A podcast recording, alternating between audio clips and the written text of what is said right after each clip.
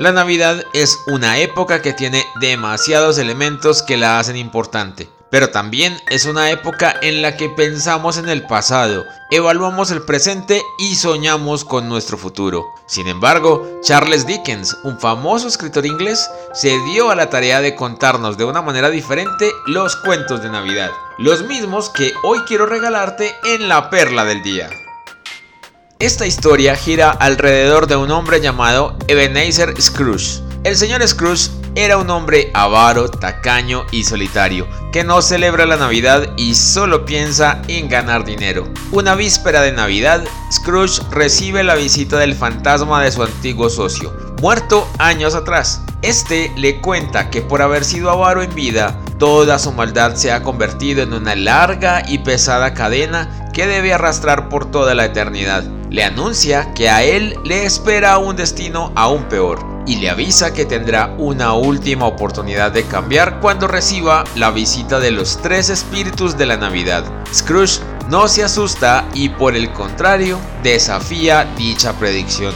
Esa noche aparecen los tres espíritus navideños, el del pasado, que le hace recordar a Scrooge su vida infantil y juvenil, llena de melancolía y añoranzas antes de su adicción por el trabajo y su desmedido afán de dinero. El del presente hace ver al avaro la actual situación de la familia de su empleado Bob. El del presente hace ver al avaro la actual situación de la familia de su empleado Bob, que a pesar de su pobreza y de la enfermedad de su hijo Tim, celebra la Navidad. También le muestra cómo todas las personas celebran la Navidad, incluso su propio sobrino Fred, quien lo hace de una manera irónica pero alegre, ya que nadie quiere la presencia de Scrooge en sus festividades. Antes de desaparecer a medianoche, el espíritu muestra a un par de niños de origen trágicamente humano, la ignorancia y la necesidad. El terrible y sombrío espíritu del futuro le muestra el destino de los avaros, su casa saqueada por los pobres,